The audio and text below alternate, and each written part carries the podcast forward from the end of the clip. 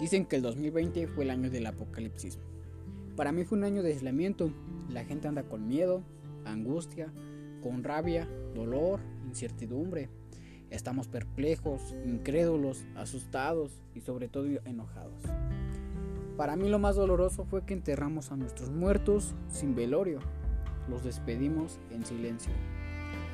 Pero aparte de todo eso, fue un año de incendios, de quiebras, de despedidas. Fue el año que se llevó a Maradona, a Manzanero, un año donde solamente hubo un protagonista, el coronavirus. Algunos atreven a decir que fue el peor año de la historia. Pero te voy a decir una cosa, dentro de toda esta oscuridad, 2020 nos regaló la cura. ¿La cura, David? ¿A qué? La cura que nos hizo saborear de nuevo solo lo más importante.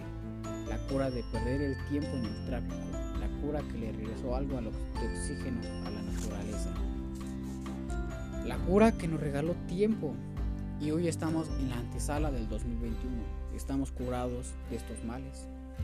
Obvio, nos tenemos que vacunar.